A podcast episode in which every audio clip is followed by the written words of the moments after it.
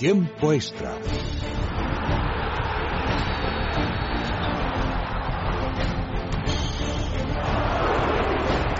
Carlos, mi bola ha ido dentro. No perdemos, no merecemos, no merecemos. Derecha, derecha, rápido. Ojo en señal, se cierran así, se abren. ¡Gol! ¡De Andrés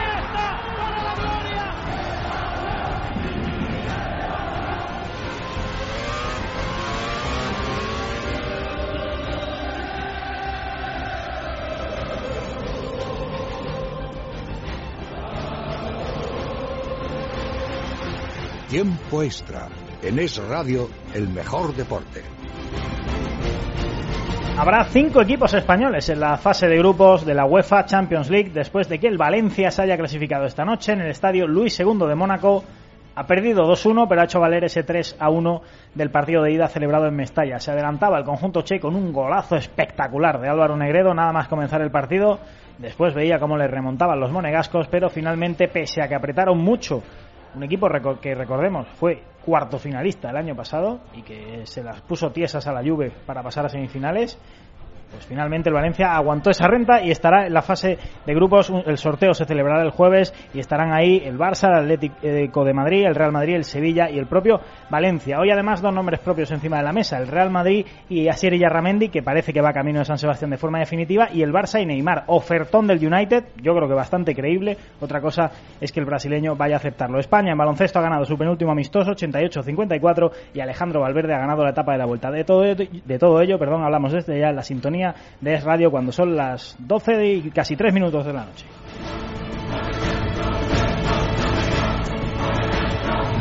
Tenemos que empezar yéndonos hasta Valencia, donde habrá fiesta grande hoy, seguro que sí. Oscar San Juan, buenas noches. Hola, ¿qué tal? Buenas noches. Se ha sufrido, ¿eh? Se ha sufrido, se ha sufrido al final un poquito, pero bueno, parece que estaba en el guion también, es sufrir. Parece que lo esperábamos, se ha sufrido un poco, pero bueno, también sabe muy bien. El Valencia estará la Champions esta temporada. Vaya golazo de Negredo.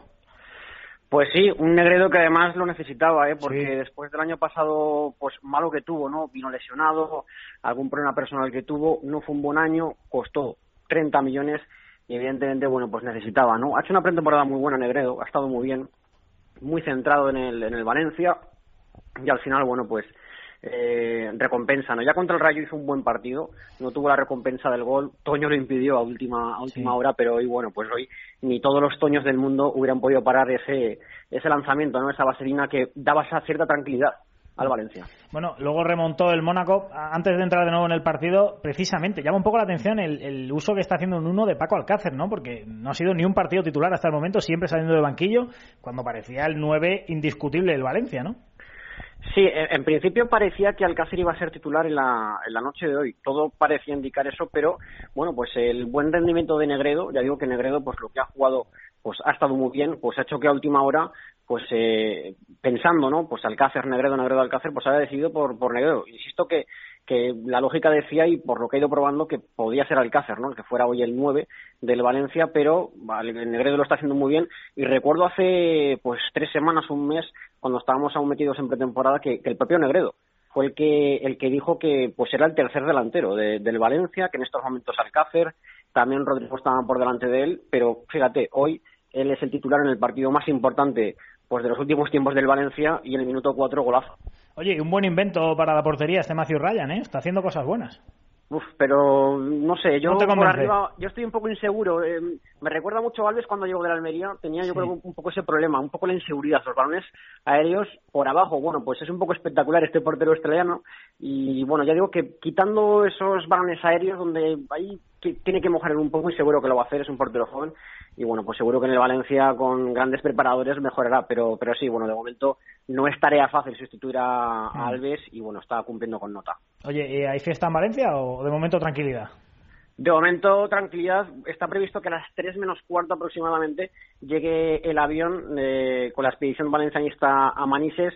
Yo supongo que, bueno, pues que la, la fiesta, pues seguro, ¿no? Que a pesar de la hora va a haber mucha gente esperando a, a los héroes y, bueno, también pensando, ¿no? Esas, en esas mil personas Claro. que seguro que sí que van a haber una fiesta de vuelta en esos autobuses, ¿no? 15 autobuses que han ido hasta Mónaco. Bueno, pues ahora eh, ya digo que, pues eh, fíjate, si hubiera perdido Valencia 14 horas hubiera sido tremendo para ellos, pero bueno, también se va a vivir eh, una auténtica fiesta ¿no? en esos autobuses y nos alegramos mucho por ellos. Ha sido curioso porque dice un poco lo que es Mónaco, ¿no? En el fútbol, cuando ha marcado el Mónaco el 2 a 1, no se movía, en, el fondo de la portería en la que ha marcado el Mónaco no se movía nadie, claro, era toda la grada era del Valencia, parecía el típico campo inglés en el que un fondo lo está ocupando la afición de uno u otro equipo, el visitante o local da un poco igual, y, es verdad que ha marcado el Mónaco y allí no se movía nadie, ¿eh? era curiosa la imagen. Sí, bueno, ya hablábamos de que lógicamente el estadio de Luis II pues no es el estadio de pues, Panathinaikos no, un equipo alemán. Y esto se sabía, ¿no? Que a pesar de jugar el partido de vuelta pues fuera de casa, pues bueno, un estadio como Luis II que no se llena, un estadio con pista de atletismo, bueno, pues sabíamos que esto iba a pasar y lógicamente como tú dices, ¿no? Es cierto que esa imagen en ese fondo pues tan solo había los aficionados del Valencia que eran mil y que ya digo que han apretado mucho. Bueno, esto sí que es cierto que dentro de los impedimentos que ha tenido el Valencia para llegar al final de los Champions es una cierta ventaja, ¿no? Que te tocará jugar eh, contra un equipo que sabemos que su estadio pues no es de los más calientes en mucho menos de Europa. Oscar San Juan, gracias y buenas noches. A vosotros, muchas gracias. Bueno, pues evidentemente enhorabuena al Valencia por esa clasificación para la Champions League, la que, quién sabe, si en algún momento no puede ser rival del Real Madrid. Un Real Madrid que eh, continúa con la operación salida, ya que la operación llegada parece, de momento, aunque esto hasta el 31 de agosto con el Real Madrid nunca se puede decir muy alto, parece cerrada. Dani Ortín, buenas noches. ¿Qué tal, José? Buenas noches. Y el nombre del día es el de Asier Yarramendi, ¿no? Y no es el único, pero sí, el del centrocampista vasco es el nombre que está sonando con más fuerza para abandonar el conjunto blanco y para regresar a casa, sobre todo. Parece que Liverpool Arsenal estaba interesado, pero la Real Sociedad es la que se va a hacer con el gato al agua y es que los colores y la tierra de casa pues ha llamado mucho al vasco y al final el de Mutrico quiere regresar a donde se sintió cómodo y a donde despuntó para que el Real Madrid pagara tanto dinero como pagó en su momento para hacerse con su fichaje. Parece que está prácticamente hecho, todavía queda por conocerse la forma en la que regresa a casa, si va a ser realmente solamente una cesión o esa cesión con compra obligatoria que estamos viendo tan a menudo últimamente en los fichajes, por ejemplo, caso el de Álvaro Negredo, pues a ver si el propio Yarramendi lo que hace es volver este año, digamos, cedido ya el, al año siguiente, pues obligatorio que la Real tenga que pagar para hacerse con los servicios del centrocampista. Va a volver a su casa, todavía no está claro todo eso, pero parece que Yarramendi ya tiene las horas contadas en el Real Madrid. Y es que ya vimos que Rafa Benítez prefiere, por ejemplo, sacar a Kovacic, como hizo en el Molino, antes que al propio Yarramendi. Bueno, estaba claro que la etapa de Yarramendi en el Real Madrid estaba concluida porque, evidentemente, ni él se ha terminado de adaptar, no a la vida en Madrid, a la que está muy cómodo, y recordemos que incluso ha abierto un restaurante, sino al rol que tiene en el Real Madrid, a ese vestuario y, sobre todo, a su papel en el terreno de juego. Eh, en torno a 18 millones de euros. Se estimula 18-20, se estipula que puede estar esa cifra que tendría que pagar la Real Sociedad una vez que tenga que hacer la compra obligatoria la próxima temporada. ¿Más cositas, Dani?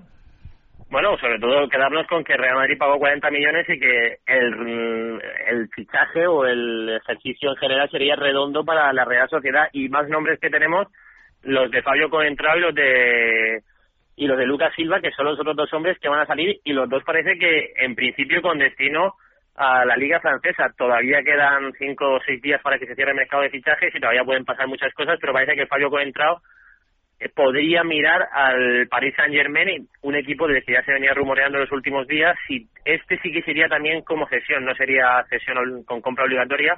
Y la otra cesión para que crezca, pues parece que puede ser la de Lucas Silva con destino, como digo, la Liga Francesa. Se habla del Olympique de Marsella, puesto que acaba de llegar Mitchell y que quiere retocar un poco ese ese equipo que, que se ha encontrado, esos miembros que dejó Marcelo Bielsa y puede que el centrocampista brasileño que llegaría cedido por el Real Madrid sea una buena opción y hay que recordar que Milker, uno de la Casa Blanca, pues tiene buenos contactos y que tiene amistad y relación con el conjunto blanco, así que no sería una mala alternativa para que Lucas Silva fuera creciendo, lo haría fuera de la Liga Española, quizá eso es lo que no termina de convencer de las oficinas blancas, pero que se vaya con Michel sí que gusta. Por último, este fin de semana el Betis es el rival del Real Madrid y la gente en Sevilla está como loca, ¿no?, por venir al Bernabéu. 1.300 entradas tenían los aficionados críticos y ya están todas vendidas para ver ese partido en el Bernabéu, en la vuelta del Real Betis a la máxima categoría. En su primera visita, el primer partido en casa se les dio bien y ahora a las diez y media de este sábado quieren intentar pescar en ese río de aguas revueltas que todavía no está muy revuelto, pero el Real Madrid no es visto muy fino de cara de cara al gol y quiere intentar aprovechar ese momento después de ese pinchazo en el molinón del conjunto blanco y a ver si Rafa Benítez piensan en el Betis y todavía no ha conseguido dar con la tecla y pueden también sacar algún puntillo en el Bernabéu. Por supuesto va a ser complicado y más teniendo en cuenta que el Real Madrid pues va a llegar enfadado después de ese de ese punto, de esos dos puntos perdidos y eso sí, con la novedad, como dijimos ayer, de Karim Benzema, que ya ha entrenado con total normalidad, como hizo en el día de ayer, y que apunta sin dudas a ser el 9, el referente de este equipo que tanto le ha estado echando de menos en los últimos días. Muy bien, Dani, pues luego hablamos y presumes de Murciano, que ha habido victoria hoy en el ciclismo en la vuelta. Eso, ¿eh? eso sí me gusta más. Venga, hasta ahora, Dani. Enseguida eh, hablamos con Dani Ortiz de nuevo del ciclismo, pero ahora tenemos que hablar también de lo que pasa en Barcelona y de la que dicen es una oferta mareante del Manchester United sobre Neymar. Dani Blanco, buenas noches. Buenas noches, José. Bueno, ha sido día de poca actividad deportiva en el Barcelona, más extradeportiva, ¿no? Sí, la actividad deportiva es nula. Es verdad que ha habido día de descanso, pero Sergio Roberto y Neymar han, han entrenado el día de descanso de la, de la primera plantilla pensando ya en el partido del Málaga. Luis Enrique como ha tenido partidos oficiales, José ha preferido, eh, bueno, después del encuentro de San Mamés, no entrenar hasta mañana miércoles preparando el partido ante el Málaga, que recuerden es el sábado, es decir, que al final van a tener cuatro días de, de entrenamiento, pero lo prefiere así porque se agolpaban los partidos oficiales, los de Supercopa, la Supercopa Europea, el primer partido de Liga con el Atleti de Bilbao y yo creo que la plantilla está un poco cansada después además de la gira por Estados Unidos de principio de, del mes, de mediados del mes de julio. Sí, además Málaga, luego el Atlético de Madrid, sí. el Celta, el inicio de la Champions, en fin, partidos desde luego complicados, sobre todo los que tiene fuera de casa el Barça para empezar la liga. Dani. Sí, es la, la primera salida ya es al Vicente Calderón, la primera ha sido en Bilbao. Luego Balaídos. Claro, la Balaídos se encuentra con de los primeros 15 puntos que los de casa sí que son asequibles, pero los sí. de fuera no lo eran tanto. Vamos sí. a ver, eh, en Bilbao ha empezado bien, pero en el Calderón, por ejemplo, sin Alves y sin Piqué es, es complicado. Es un inicio, sobre todo por lo que dices tú, con el inicio de la Liga de Campeones. El jueves, por cierto, por la tarde, eh, conocerán sus rivales en el sorteo en Suiza y es, mm. es muy difícil el comienzo del Barça. Bueno, a ver, eh, hablabas de que uno de esos hombres que mm. hoy ha entrenado, Sergi Roberto, el, el, el, héroe de Bilbao, y Neymar, que poco a poco va volviendo y que en principio yo entiendo que estará para el partido del Málaga, ¿no, Dani? Sí, yo creo que sí. Vale, superadas esas paperas, pero Neymar es protagonista por otro asunto y es la posible oferta del Manchester United, que se está hablando desde Inglaterra. Eh, bueno, la oferta es absolutamente desorbitada, pero claro, si uno se para a pensar en que hace un mes decíamos el United este año rompe el mercado y al final el United pues prácticamente no ha fichado a nadie, Memphis Depay, poco sí. más, pero no ha hecho ningún fichaje de relumbrón, además ha hecho caja con Di María, pues a mí me cuadra que el United ofrezca eso. Otra cosa muy diferente es que Neymar se marche del Barça, pero que el United puede ofrecer 200 millones por Neymar, además dentro de esa desesperación que tienen los Diablos Rojos, yo francamente le doy pábulo. ¿eh? Sí, es, es, posible porque es verdad que tiene que hacer algo. El, el, United, como, como tú dices, ha fichado, pero bueno, no ha fichado grandes cosas, aunque Memphis Depay en el primer partido de Champions sí. estuvo muy bien, con, sí. con, dos golazos, pero de repente, acuérdate que eh, surgió una oferta el año pasado, rumores por Cristiano Ronaldo y por Messi del Paris Saint Germain que se quedaban en 180. Bueno, pues hoy 225, dicen algunos periódicos, eh, algún periódico inglés que ofrece el Manchester United por, por, que, bueno, por Neymar. Sabemos que The Sun es sí. un poco amarillo, es más amarillo que las palmas, pero bueno, estaría bien. Bueno, vamos a ver qué pasa, ¿no? Eh, y sobre todo imagínate que el United mañana se la pega con el Brujas claro y, y, y claro hay que empezar a justificar ahí cosas oye pues ya te digo a mí me cuadra que el United venga con la pasta porque porque además el United lleva varios años en los que todo el mundo le dice que no sí. que si quiera Cristiano que si quiera Gareth Bale que si quiera no sé quién y, y al final no ficha a nadie entonces sí. Ha perdido, ha perdido ese estatus eh, en favor del Chelsea o de Manchester City en Inglaterra, sí. incluso muchas veces últimamente eh, aunque no lo están haciendo bien, José, de Arsenal y de Liverpool, que incluso uh -huh. en muchas ocasiones están por encima del United, que el año pasado eh, hay que recordar que se, se, clasificó como tercero o cuarto en la, en la liga inglesa. Bueno, pues el Manchester eh, pone eso sobre la mesa, según The Sun. Hay que recordar que la cláusula de Neymar es 200 pero bueno, parece ser que la oferta, según el periódico inglés, es de 25 millones más, 225 bueno, millones. Desde luego la fuente no es la más fiable, porque de San, como decimos, no es eh, ni mucho menos el New York Times, pero, mmm, insisto, las cosas pueden llegar a, a, cuadrar. Otra cosa es que Neymar decida marcharse el Barça. Y otro que ha hablado hoy, Dani, en un acto de póker, ¿Mm? ha sido Gerard Piqué, ¿no? Y ha hablado de los árbitros. Sí, ha hablado de los árbitros. Sorprendente las declaraciones de Piqué, sobre todo por su última expulsión y, y, y de la no relación que existe, porque sabemos cómo es la relación de Piqué con los colegiados españoles. Eh, bueno, él, él, es como jugador eh, visceral, él, eh, uh -huh. yo creo que protesta bastante en decisiones de los árbitros, pero hoy ha sido sensato por lo menos y ha dicho esto, està en català, luego decimos lo que ha dicho de los árbitros españoles. Bé, espero que estic convençut que no, no, no tindrà cap relació si la guanyem o no la guanyem en, en relació al nivell dels arbitratges. Confio plenament en els arbitratges que hi ha a primera divisió i, i sé que són 100% imparcials llavors a partir d'allà doncs, que es puguin o no equivocar eh, no dependrà de si és el Madrid o és el Barça. Bueno, No dependerá de los arbitrajes que gane Madrid y Barça la Liga, que son muy imparciales, los árbitros españoles, que hacen bien su trabajo y que confía plenamente en ellos. La verdad es que después de la que le montó al juez de línea y a Velasco Carballo, sorprende ahora lo que, lo que dice Piqué sobre los bueno, Al final, cuando tú llegas a casa, te sientas y lo piensas en frío y dices, bueno, ¿qué sentido hay de que un árbitro vaya a venir a mí aquí a montarme un cirio? Bueno, pues pues claro, probablemente si todos lo quisiéramos ver en es, como lo ha visto hoy de forma fría Piqué, todo sería un poco menos radical de lo que está siendo, ¿no? Ahora, el problema es cuando el próximo día Piqué le pase algo en el terreno de juego y Piqué vaya a echarse encima del árbitro a protestar, primero para meterle presión probablemente y después ya para, para que se le vaya de las manos las cosas y, en fin, lo que pasa con los futbolistas. Está muy bien decirlo en el sofá, pero también luego hay que predicar con el ejemplo en el campo. Sí, luego también sobre, sobre este asunto, es muy larga la temporada, José sabe Piqué que en la primera jornada de liga se enfrenta a los colegiados y a lo mejor tiene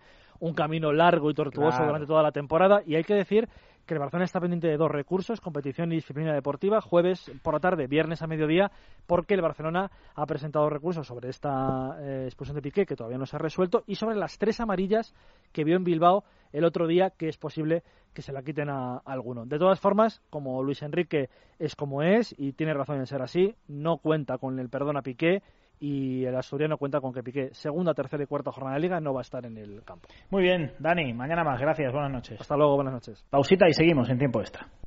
Si estoy hecho un chaval. ¡Ay! Acéptalo, tus huesos y articulaciones ya no son los de antes, se notan los años, la vida sedentaria, es hora de tomar Artifin, con sulfato de glucosamina, cartílago de tiburón y vitamina C, que ayuda al buen funcionamiento de tus huesos y articulaciones. Te sentirás mucho más ágil. Artifin, de venta en herbolarios, para farmacias y en parafarmacias Mundo Natural. El día de 31 de agosto, la hora H, las 11 de la noche. No te preguntes qué puede hacer el primer palo por ti. Pregúntate qué puedes hacer tú por el primer palo. El primer palo. No, hombre, no. El primer fado no. El primer palo. Con Juanma Rodríguez. Estás escuchando es radio. Doctor Martín, ¿qué beneficios extra nos aporta Dormax? Dormax es diferente a todos los productos contra el insomnio, porque es natural y porque trata el insomnio desde la causa principal, el estrés. El ritmo de vida y los problemas emocionales son en gran medida el motivo por el que nos cuesta conciliar el sueño y descansar. Dormax posee una formulación pensada para luchar contra el insomnio y la ansiedad, de forma eficaz y segura. Además, nos proporciona el descanso que todos necesitamos, duradero y reparador porque hablar de un sueño de calidad es hablar de Dormax. La fórmula única y natural de Dormax, la solución para el descanso. De Laboratorio Acta Pharma. Continuamos aquí en el radio, sintonía de tiempo extra, y hablamos ahora del Atlético de Madrid, que hoy trae dos nombres propios por encima del resto, Antoine Grisman y Craneviter, ese hombre que va a llegar de River Plate. David Vinuesa, buenas noches. Hola José, ¿qué tal? Muy buenas noches. Empezando por el Gado, por Antoine Grisman, aquello de la renovación que anunciaba el equipo nos pareció a todos un poco extraño, ¿no? Hoy se ha confirmado y parece todo bastante más lógico. Sí, porque nos parecía muy extraño que se le aumentara la ficha, se le aumentara la cláusula, pero se le bajara el año de, vinculación que tenía el, final del contrato con el Atlético de Madrid. Decían que era hasta 2019, se bajaba, porque en, principio se firmó hasta 2020 y se bajaba hasta 2019. Finalmente no, se queda en 2020 y lo que sube es la ficha del jugador, que es algo importante siempre que se habla de una renovación, y sube la cláusula hasta los 80 millones de euros. Es una cláusula básicamente ante Eurocopa del año que viene. Además, se va a jugar en Francia, en el país del, del Galo y se apuntan que a que Griezmann va a ser eh, importantísimo dentro de la selección de la selección francesa y que van a llegar ofertas si hace una gran Eurocopa, que es lo que creen que van a hacer los, los miembros de la dirección deportiva del Atlético de Madrid. Por lo tanto, con esos 80 millones de euros se echan para atrás muchos equipos, eh, no todos, pero los pocos que quedan, que son equipos como el Paris Saint-Germain, el Manchester City, el Chelsea, en España podrían ser Real Madrid y Barcelona, eh, se lo tendría que pensar mucho, porque le dejarían, la verdad, es que un premio importante al, al Atlético de Madrid. Eso en cuanto a Antoine Griezmann, que está muy contento, está muy feliz en Madrid, y el que va a estar muy feliz en Madrid, pero a partir de enero, es Matías Craneviter, el centrocampista de River Plate, que finalmente está ahora mismo pasando unos trámites para conseguir la doble nacionalidad cuando llegue al, Atlético, pasar el reconocimiento médico y posible fichaje oficial el viernes o incluso antes ese fichaje por el Atlético de Madrid, pero como te digo, disputará el Mundial de Club River Plate y después en enero ya sí va a llegar al, al Atlético de Madrid, va a ser el centrocampista que le queda al conjunto rojiblanco con ese puzzle que tiene en el centro campo. Por ahora, como adelantamos también en Libertad Digital, el que se queda es Tomás, y el único que queda por ver qué va a pasar con él es Siqueira, que el única, la única opción que tiene ahora mismo es el Oporto. Todos contentos con Cronediter al final. Él quiere venir, pero evidentemente River no quiere soltarlo hasta después del Mundialito de Clubes. Y el otro problema, que era la doble nacionalidad, para encajar en esos cupos, pues está en vías de, resolución. Así que todo perfecto para que llegue finalmente el argentino al Atlético de Madrid. David Nuesa, gracias, buenas noches. Un abrazo, hasta luego. Buenos Aires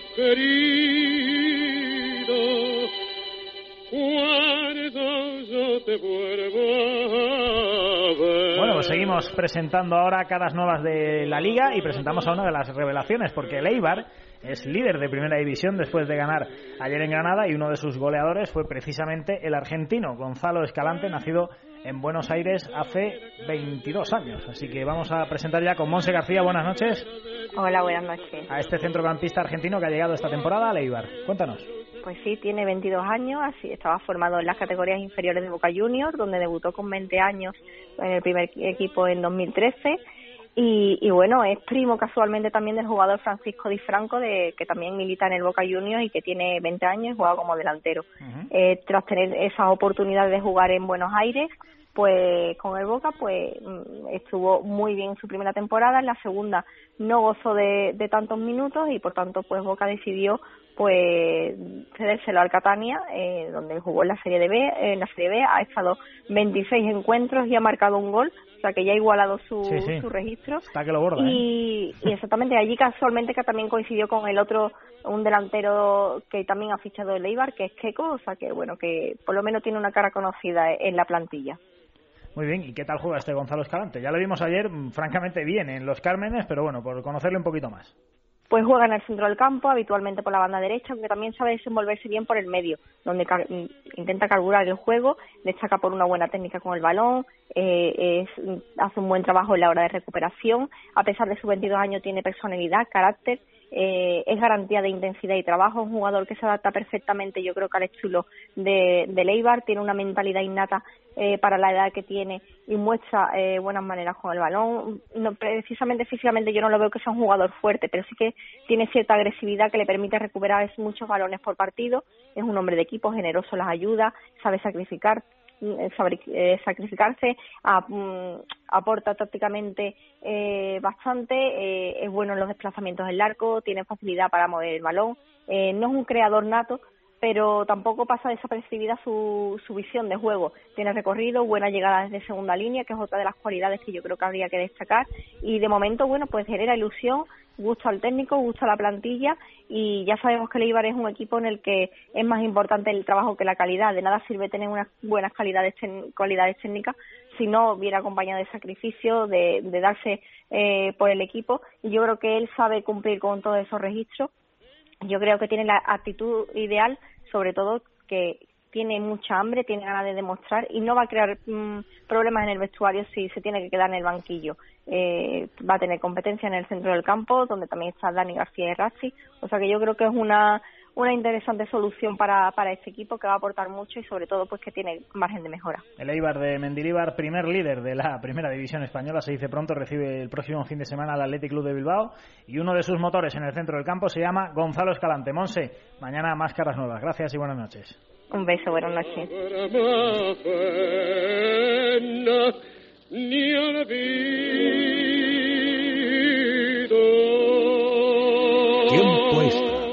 En Es Radio, el mejor deporte. Doctor Martín Vázquez, ¿Oxicol es capaz de reducir la acumulación de colesterol oxidado en las arterias? Efectivamente, con una sola cápsula al día de Oxicol además de reducir hasta un 30% el colesterol, evitaremos en gran medida la acumulación de este colesterol oxidado en nuestras arterias. Mantén el colesterol a raya con Oxicol, de Laboratorios Actafarma. Opositor, para sacar el número uno necesitas un buen método de estudio. Con el método Pascal puedes. Aprovecha ahora en verano su oferta 35 aniversario. Entra en su web institutopascal.es. Estás escuchando. Es radio. Este eres tú la próxima Navidad, haciendo pedazos el periódico donde acabas de leer que el sorteo de Navidad de la 11 ha tocado en ese pueblecito en el que veraneas desde 1994 y donde este año no compraste. Ya está a la venta el cupón del sorteo de Navidad de la 11 con más de 44 millones de euros en premios, 70 de ellos de 400.000 euros. Tu cupón ganador de Navidad puede estar en cualquier parte. Cómpralo. Sorteo de Navidad, el de la 11.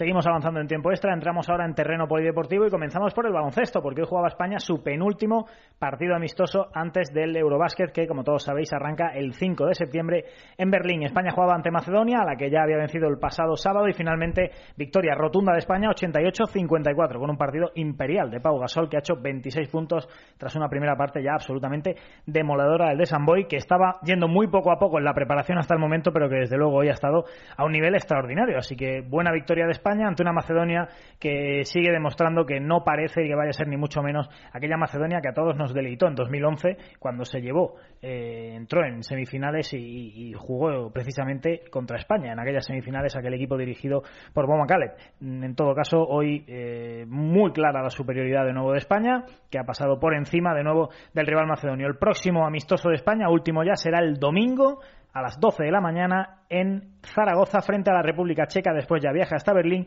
y el estreno el día 5 de septiembre ante Serbia. Ni más ni menos, recordemos que en ese grupo de España, además de Serbia, está Italia, está Turquía, está Alemania, que jugará como anfitriona en ese grupo, y también Islandia, un grupo complicadísimo y por tanto España tiene que llegar con las pilas puestas. Quien llega con las pilas puestas es un hombre que hoy ha hecho 15 puntos, ha sido de los más destacados de la selección española. En la primera parte, Pau Gasol dominador. En la segunda, Fernando Sanemeterio se ha hartado a anotar en base a los contraataques de España, que ha visto el camino despejado ante la frágil defensa macedonia. Precisamente nos vamos ya hasta Logroño, donde nos escucha Fernando Sanemeterio. Buenas noches.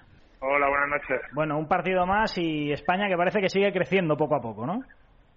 Sí, sí, así es. Eh, bueno, hemos hecho un, creo que un partido serio, hemos eh, entrenado un poco lo que queríamos, hemos eh, defendido bien, hemos también metido defensa en zona y, y, bueno, en ataque hemos, creo que hemos estado bien, quizás nos ha faltado algún algo de acierto en algunos momentos, pero bueno, creo que en líneas generales hemos hecho un, un buen trabajo y, y, hemos seguido mejorando. Dicen que al sexto día Pau despertó, ¿no? Y estaba poco a poco, pero vaya partido hoy, ¿eh? Sí, sí, sí. Sabíamos que ahí podíamos sacar mucha ventaja contra ellos. La primera parte le hemos buscado mucho, él ha estado además muy acertado, así que, bueno, eh, sabemos de lo que es capaz, sabemos que es nuestro referente y, sin duda la necesitamos en, el europeo. Bueno, eh, Fernando, estás de sobra acostumbrado a la presión, sabes lo que es. Nos jugamos mucho en este Eurobásquet y con la lesión de Alex Abrines mucha gente evidentemente también te mira a ti, ¿no? Es necesario que todo el mundo dé ese paso adelante porque Abrines iba a tener un rol muy importante, claro. Sí, bueno, eh, hay muchas ausencias eh, y Alex evidentemente ha sido importante porque estaba aquí y se, y se ha lesionado, ¿no? Pero pero bueno, con lo que tenemos creo que tenemos calidad suficiente, no podemos pensar en, en los que no están, sino pensar en la mejora con lo que tenemos y, y por encima de las individualidades que, que el equipo eh, se conjunte, mejore y, y llegue al europeo en, en plena forma y cohesionado. ¿no? Oye, ¿cómo ves a Pau Rivas y Víctor Claver? ¿Nos dejas tranquilos o no? Pues eh, no lo sé, creo que son creo que son golpes. Eh, yo supongo que, que los golpes no, no van a más, pero bueno, supongo que habrá que hacer eh, pruebas para descartar cosas, pero bueno, no, no, no soy yo el que, el que entiendo eso. Bueno, no te quiero molestar mucho, sabemos que tenéis mucha prisa, pero Fernando, echamos un poco de menos al San Emeterio activo en Twitter, ¿eh? a ver si te metes ahí en la concentración de España, que, que nos reímos mucho con tus tweets. ¿eh? bueno, eh, admitiré la sugerencia, voy a ver, voy a ver si, si le doy caña. Fernando San Emeterio, que haya mucha suerte en ese Eurobásquet y estamos apoyando desde atrás. ¿eh? Muy bien, muchas gracias a vosotros. Bueno, pues tras hablar con Fernando Sanemeterio, os recordamos que hoy ha habido dos jugadores de la selección española. Felipe Reyes no jugaba el partido, ha habido dos que no han podido terminarlo. Pau Rivas con un golpe en el muslo y Víctor Claver con un golpe en la rodilla. Ninguno de los dos ha podido acabarlo. En principio, la información que tenemos es que son golpes que se espera que no vayan a mayores. Prácticamente descartado que Pau Rivas tenga ningún tipo de lesión, aunque habrá que hacer eh, pruebas complementarias. Pero en el caso de Víctor Claver, evidentemente, al estar la rodilla de por medio siempre hay que tener algo más de cuidado. Pero en principio no se teme que sea una lesión grave, aunque habrá que esperar a los partes médicos confirmados a partir de mañana. Vamos ya con la Vuelta Ciclista a España.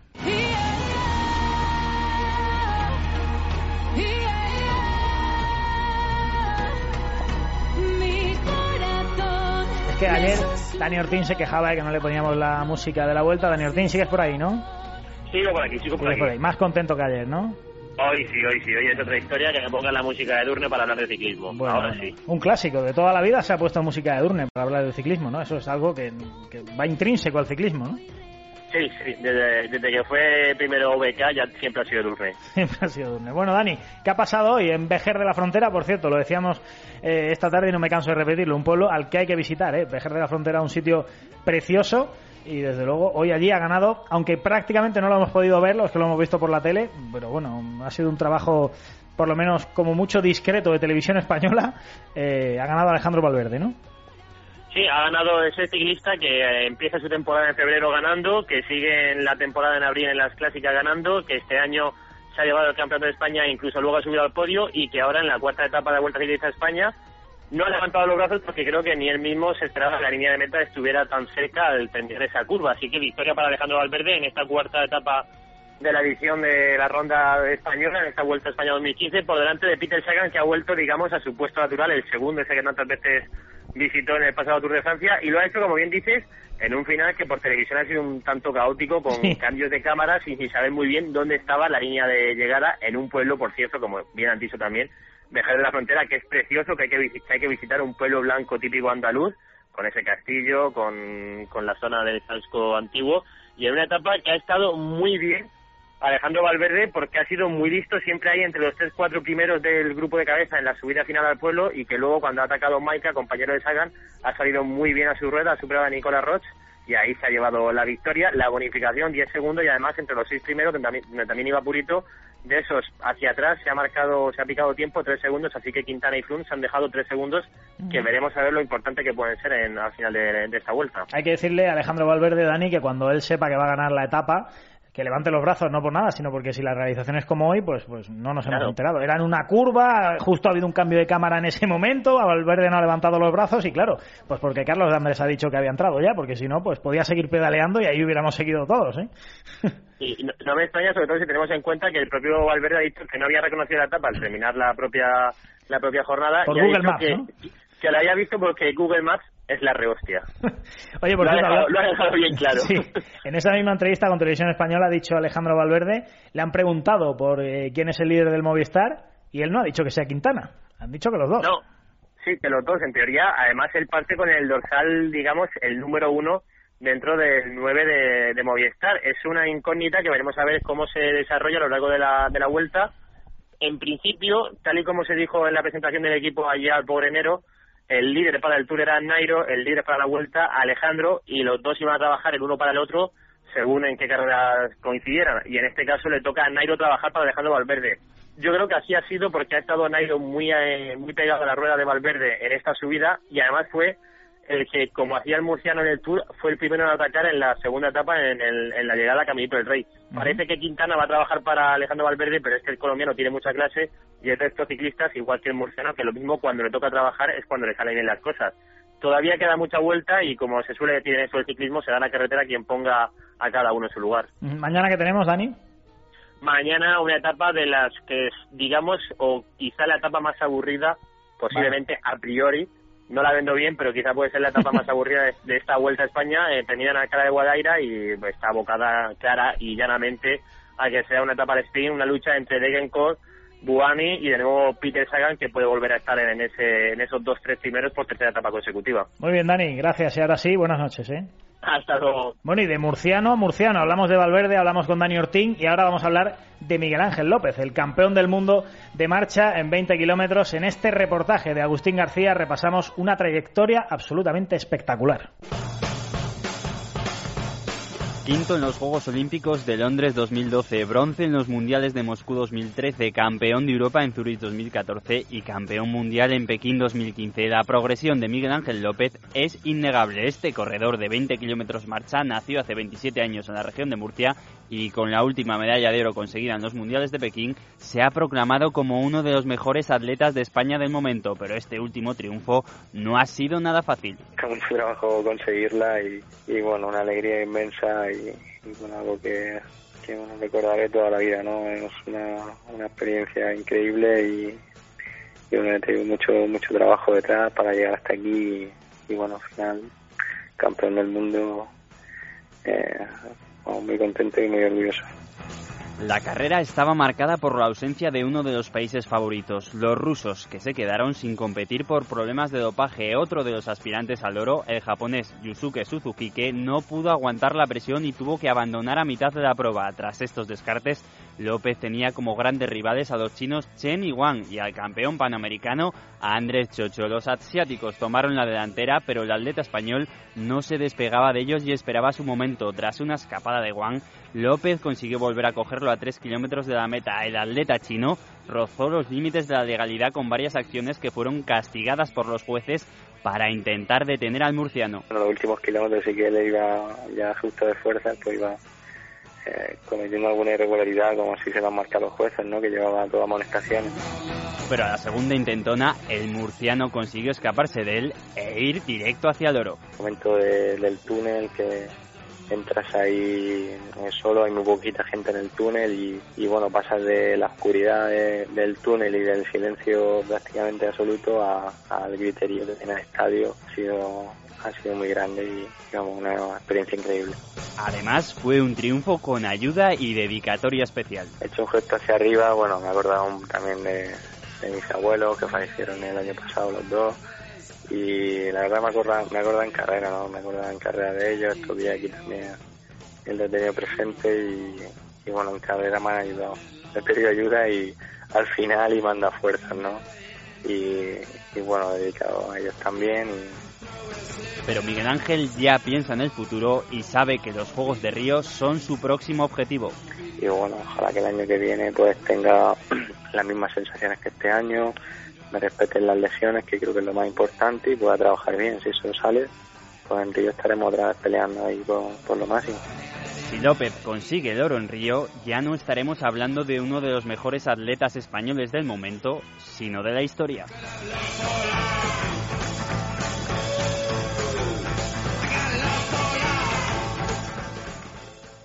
Lo que seguro que toma Miguel Ángel López es mucho Artifin y por eso tiene esas rodillas fantásticas que tiene. Artifin, ya sabéis, es un producto completamente natural que ayuda a prevenir la degeneración del cartílago y que os deja las rodillas pues como nuevas, como si fuerais un niño de 10 años. Pues así, exactamente igual, sin dolor, sin inflamación, sin degeneración. Unas rodillas sanas y saludables. Artifin de Laboratorios Mundo Natural se vende en farmacias, herbolarios y para farmaciamundonatural.es. Mundo Natural. Pues rematamos tiempo extra y lo hacemos en primer lugar con el resto de noticias del mundo del fútbol. Alfredo Somoza, buenas noches. Hola, José, buenas noches. Cuéntame. En la previa de la Champions, el resto de resultados que se han dado hoy, Dinamo de Zagreb 4, Skendeberu 1. Pasa el Dinamo de Zagreb. Malmu 2, Celtic 0, se queda fuera el Celtic escocés. Maccabi Tel Aviv 1, Basilea 1. Pasa el Maccabi, también se queda fuera el Basilea. Y Tardones 2, Rapide Viena 2. Pero hace valer el partido de la ida el equipo ucraniano y se clasifica para la Champions League. Además, el Málaga y Roque Santa Cruz han llegado a un acuerdo para el regreso del paraguayo cedido al Cruz Azul en el fútbol mexicano. El defensa del Everton, John Stones, ha entregado al club una solicitud de transferencia. según Sky Sports, ya sabes que en Inglaterra tienen que hacer lo que dicen el transfer request.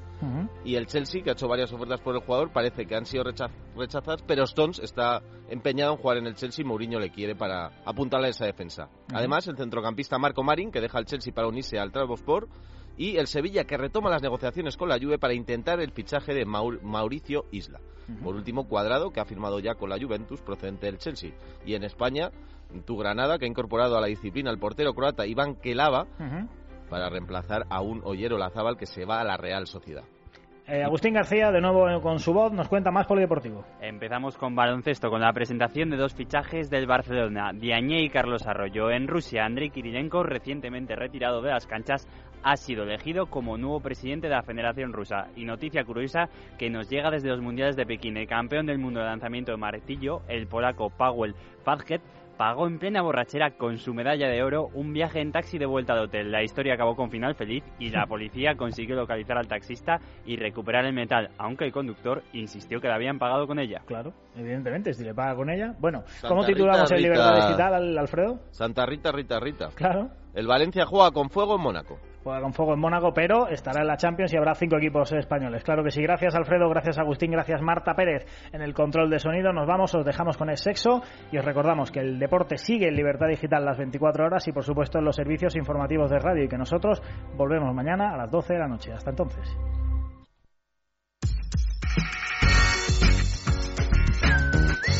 Es radio.